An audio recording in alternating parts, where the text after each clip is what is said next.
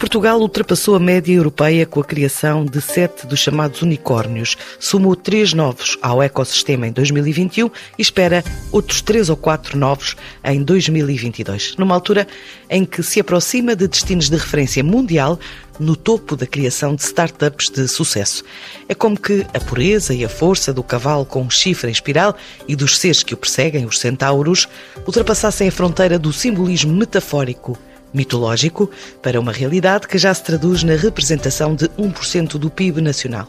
E podia dar mais cartas neste domínio, defende o diretor executivo da Startup Portugal, António Dias Martins, a olhar para o horizonte deste ano novo, fala na falta da agilização de vistos de residência, da falta de incentivos fiscais e de outros benefícios à fixação de investimento e na necessidade de diminuir burocracia fiscal e administrativa. Para 2022, aponto o surgimento de novos unicórnios, pelo menos mais três, o crescimento do investimento de venture capital em startups portuguesas face ao já atingido em 2021, o início da aplicação dos fundos PRR destinados ao ecossistema empreendedor, 90 milhões de euros em vouchers para startups e 20 milhões de euros para reforço da rede nacional de incubadoras e aceleradoras.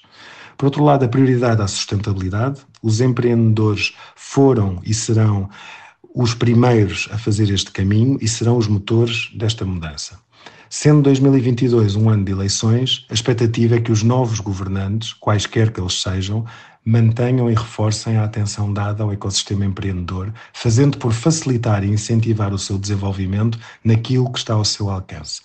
A redução da carga fiscal para os empreendedores e startups, a simplificação burocrática e administrativa e os estímulos que discriminem pela positiva os empreendedores e as startups que tanto têm dado ao país.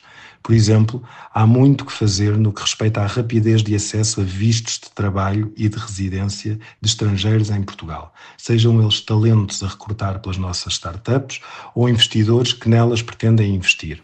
Mesmo assim, para este ano novo de 2022, espera mais investimento, mais fundos com o arranque do PRR que prevê dotação global de 110 milhões de euros para o setor e expectativas acrescidas quanto ao novo governo a sair das eleições do próximo dia 30. Saliento o surgimento de três novos unicórnios, são startups avaliadas em mais de mil milhões de dólares. Já temos um total de sete, mais do que Espanha, Itália e Grécia juntas. Por milhão de habitantes, isto significa termos o dobro da França e o triplo da Alemanha. Este feito é importante não só pelo impacto económico imediato, mas também pelo exemplo, inspiração e incentivo que representa para quem pensa em instalar e desenvolver o seu negócio a partir de Portugal. Estes sete unicórnios valem em conjunto cerca de 39 mil milhões de euros e fazem parte de um ecossistema que está cada vez mais pujante e que já integra cerca de 2.200 startups, 169 incubadoras, 25 mil postos de trabalho, 45 investidores registados e representa cerca de 1,1% do PIB, tendo atraído um investimento privado anual superior a mil milhões de euros. Estes mil milhões de euros de investimento privado em startups, atingidos no decurso do ano 2021, são mais do dobro do registado nos anos anteriores e antecipam inclusivamente um objetivo que tínhamos definido para 2023. Quanto às contas de 2021, mais de mil milhões de euros de investimento e três novos unicórnios tornaram balanço positivo para o ecossistema das startups portuguesas. Foi a resiliência do setor aos efeitos nefastos da crise pandémica. De acordo com um estudo independente feito pela consultora EY, 51% das startups declararam estar a laborar normalmente. 71% terem perspectivas de crescimento e 42% terem gerado novas oportunidades de negócio a partir da crise que ainda se vive. É evidente e inquestionável a capacidade de digitalização e adaptação do ecossistema empreendedor que se manteve em crescimento apesar da pandemia. Saliento ainda o regresso do Web Summit à versão física e presencial, com cerca de 50 mil participantes vindos de todo o mundo. Finalmente, no plano europeu, a criação do Startup Nation Standards e, por iniciativa portuguesa, da Europe Startup Nations Alliance, que visam tornar a Europa e o mercado europeu mais competitivo e interessante para os empreendedores locais. O mercado global europeu tem de ser mais acessível e estar à mão dos empreendedores com menos barreiras e entraves, por forma a que a Europa reforce a sua posição de continente de startups no panorama internacional. No meio em que a mobilidade vale tudo, a nota negativa vai mesmo para o impacto dos confinamentos e da própria burocracia. Identifico alguns efeitos nefastos da pandemia, incontornáveis, como por exemplo a menor mobilidade, que penaliza um ecossistema que é pródigo em nómadas digitais. A persistência de alguns entraves de natureza burocrática, fiscal e administrativa que ainda penalizam o ecossistema português em comparação com muitos dos seus concorrentes e que dificultam a atração e fixação de talento, de startups e de investidores em Portugal e nas startups portuguesas. Mas afinal, como está o ecossistema português? O balanço the Web Summit juntou empreendedores, investidores e responsáveis políticos, com o possível reforço de verbas de apoio ao ecossistema no horizonte e admitido pelo próprio Ministro de Estado e da Economia.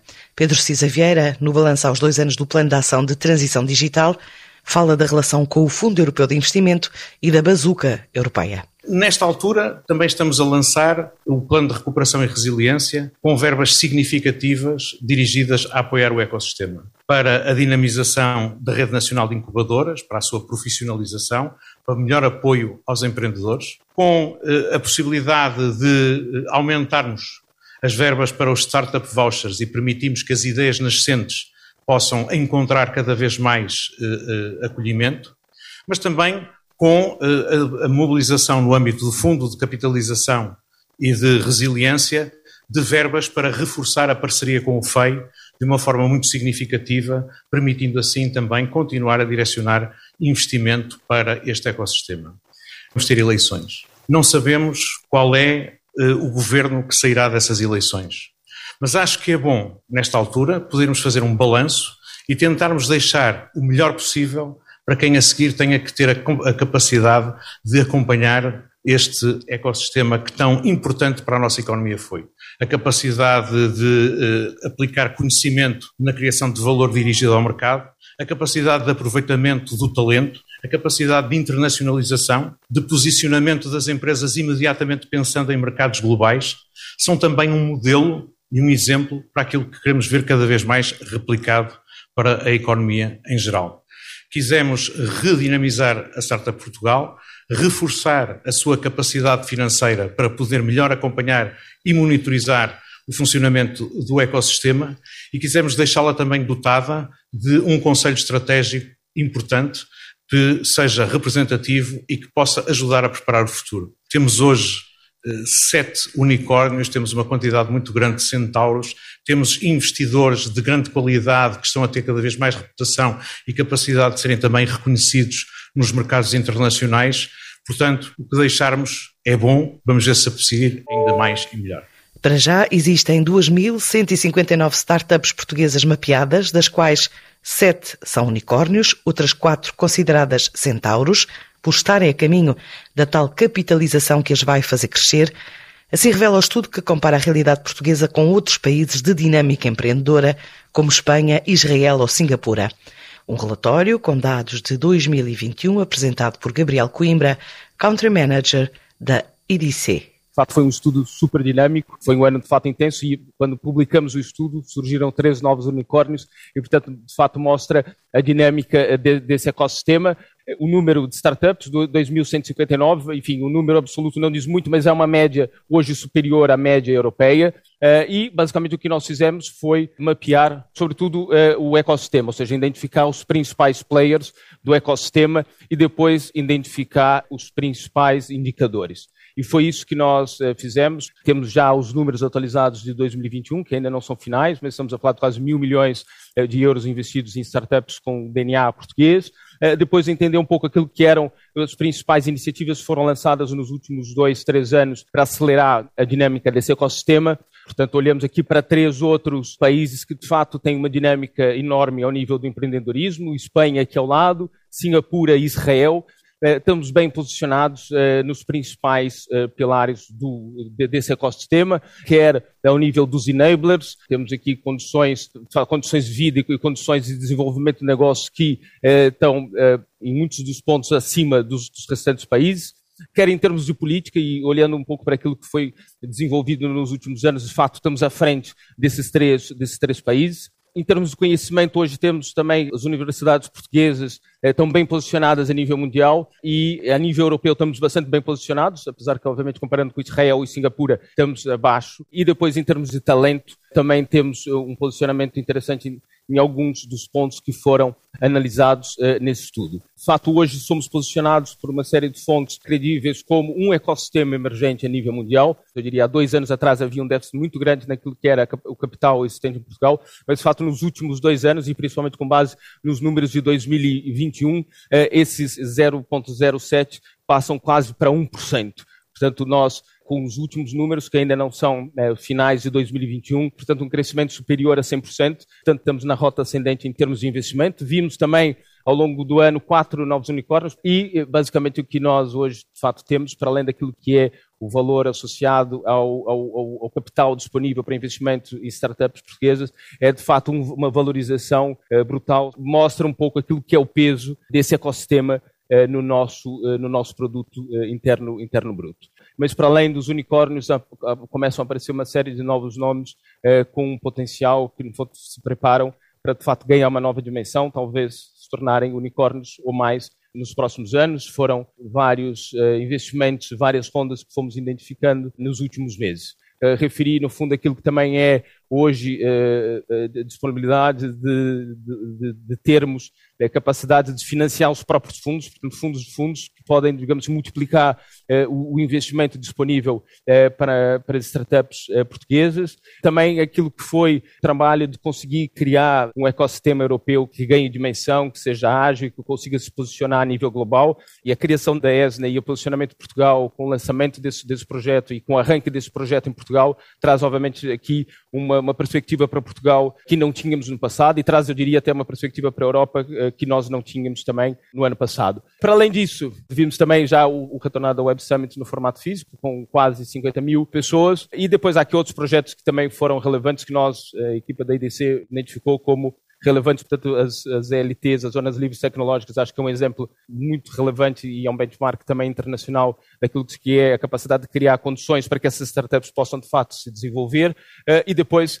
uh, também aquilo que é uh, a ligação entre o, mundo empresarial com, com as startups e, portanto, os Innovation Hubs vão, obviamente, criar numa série de áreas que nós também consideramos chave, uma capacidade de haver essa, essa, essa iteração esse dinamismo entre o mercado empresarial e as startups. Com um peso de 1% no PIB e projetos a caminho de ganhar dimensão nos últimos meses, este é um setor que assistiu não só ao regresso ao formato presencial de eventos, como a Web Summit, que trouxe a Portugal mais de 50 mil participantes na última edição, conta agora com as novas zonas livres tecnológicas, além da criação de 17 hubs de inovação e, a partir deste ano novo, com a sede da ESNA no Pavilhão do Conhecimento, tal como já confirmou André Daragão Azevedo, o secretário de Estado para a Transição Digital, que fala ainda do lançamento de uma nova plataforma. A decisão de, de constituição da ESNA, que cria aqui um momento e uma, e uma possibilidade de fazermos de Lisboa, de facto, a capital europeia do empreendedorismo, que já está confirmada de que a sede desta nova agência ficará no Pavilhão de Portugal e houve um reforço das competências digitais. Eh, convergimos nesta matéria com a Europa, mas também ao nível das empresas o que vimos foi um crescimento de 50% na presença digital, o que mostra esta, esta noção de, de absoluta e imperiosa necessidade de apostar no digital, sendo que permanecem ainda alguns desafios ao nível da integração entre lojas físicas e digitais, ou também na necessidade de ser muito clara para cada uma destas organizações a existência de uma estratégia bem definida. Mas há de facto, este, ao lado de tudo isto, no meio desta crise pandémica, pandémica que depois se transformou também numa crise económica, o que vimos foi um setor altamente resiliente, com uma capacidade muito mais forte do que o resto da economia de responder e de crescer, com perspectivas de crescimento em mais de 50% e que declarou estar a laborar normalmente e em 42% estar inclusivamente a gerar novas oportunidades, ou seja, claramente em contraciclo a puxar pela economia durante o período todo da pandemia. É de facto um ecossistema que mostra uma enorme vitalidade. Está aqui de alguma forma um, um raio-x ao, ao, nosso ecossistema. Destacaria apenas o facto de, de este ecossistema representar já mais de 1,1% de produto interno bruto e, portanto, e 25 mil postos de trabalho, o que é de facto algo que deve ser enfatizado. E em termos de unicórnios por milhão de habitantes, Portugal tem neste momento o dobro da França e o triplo da Alemanha. É, é, é, um facto, de facto, nós habituámos-nos sempre a olhar para estes países como as nossas referências e, portanto, acho que é, começa a ser claro que nós somos agora apontados como uma referência e, se calhar, somos nesta matéria claramente o exemplo a seguir, em vez de ser a situação inversa.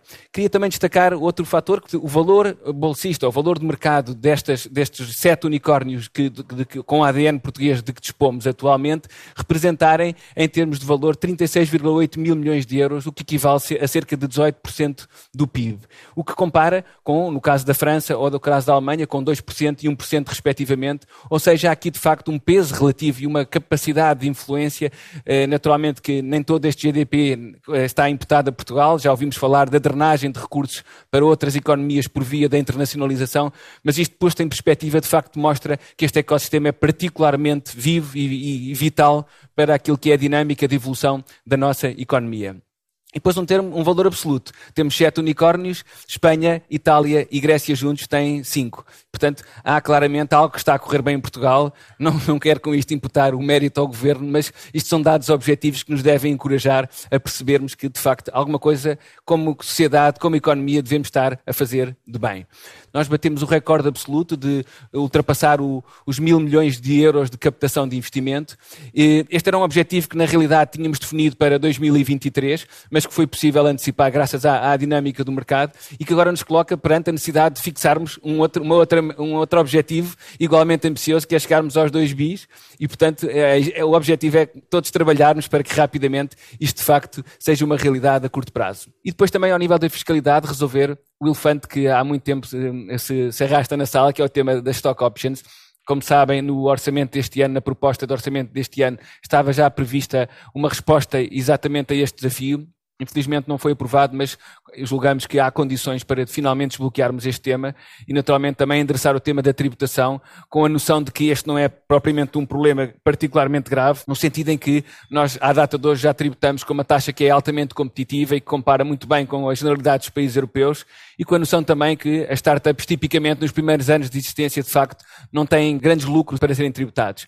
Finalmente, uma, um compromisso forte com aquilo que são dados, uma plataforma de informação objetiva que nos permita monitorizar e acompanhar toda a dinâmica deste ecossistema. Vamos lançá-la não só ao nível da Startup Portugal, mas também como instrumento de monitorização do ecossistema europeu e, naturalmente, o talento, desbloqueando de facto aquilo que é um problema que está identificado de que, apesar destes instrumentos que têm se revelado importantes, temos que ser capazes de ser mais consequentes e mais ágeis na criação de condições de atração de talento. Estaremos agora nesta fase de scale-up stage, mas temos a ambição de chegarmos a uma, ao estadio de Unicorn Nation, que acreditamos que com todos estes ingredientes temos de facto condições para materializar. A nova meta do setor é chegar aos dois bis, mas a bandeira para navegar nas ondas desse sucesso para o Primeiro-Ministro António Costa passa por maximizar todos os recursos ao dispor do país, porque o resto os portugueses já têm. Estavam aqui a perguntar os fatores de sucesso e eu disse, bom, o fator de sucesso básico é sermos portugueses.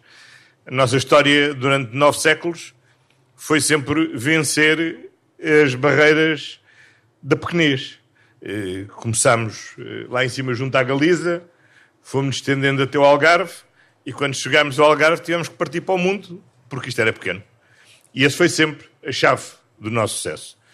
E assim tem sido. E todos os problemas que hoje temos, felizmente, são os problemas de como é que vamos dar o salto daqui para, daqui para a frente. E esse é o problema fundamental que nós, que nós temos continuamos a ter talento, mas começamos a ter dificuldade de reter este talento qualificado. E a única forma que temos de reter este talento qualificado é mesmo através de empresas que tenham maior valor acrescentado nos serviços que prestam e nos produtos que vendem. Não há outra, não há outra solução. E nós não podemos transformar a geração mais qualificada na geração mais frustrada. Portanto, temos mesmo de conseguir manter esta geração. E para que isso aconteça, Obviamente há um vasto mundo empresarial, mas todo este ecossistema e a sua dinâmica é uma condição essencial para podermos conseguir fixar esse talento cá. Nós temos que aumentar a criação deste talento, porque a formação nas áreas de STEAM são críticas. É por isso que no PRR, uma das apostas que temos, e está aí uma das metas que está fixada, é aumentar em 40% a formação das áreas STEAM nos próximos anos e termos os recursos necessários para que isso seja possível. E esses recursos são os recursos que têm que ser mobilizados desde, desde bolsas de estudo ao financiamento das universidades, dos politécnicos, dos centros de investigação, de forma a formar estes recursos. E temos uma oportunidade extraordinária. Essa oportunidade extraordinária são os recursos financeiros que são postos à disposição para criar capacidade de investimento. Temos de ter a capacidade de multiplicar esses recursos através de todos os produtos e instrumentos financeiros que podemos e devemos criar através de uma instituição fundamental que agora pode desempenhar plenamente essa função, que é o Banco de Fomento. E todos aqueles instrumentos fomos criando ao longo destes anos, desde o Fundo 200M aos diferentes eh, programas de apoio ao empreendedorismo, nós temos de ter agora a capacidade de lhes dar músculo, de reforçar a sua capacidade de financiamento. E o que temos previsto no PRR são qualquer coisa com 1.550 milhões de euros para cumprir essa função. E temos que saber maximizar e temos que saber otimizar. Para já, definidas as principais prioridades a ter em conta para o crescimento do ecossistema português no novo ciclo legislativo que se avizinha.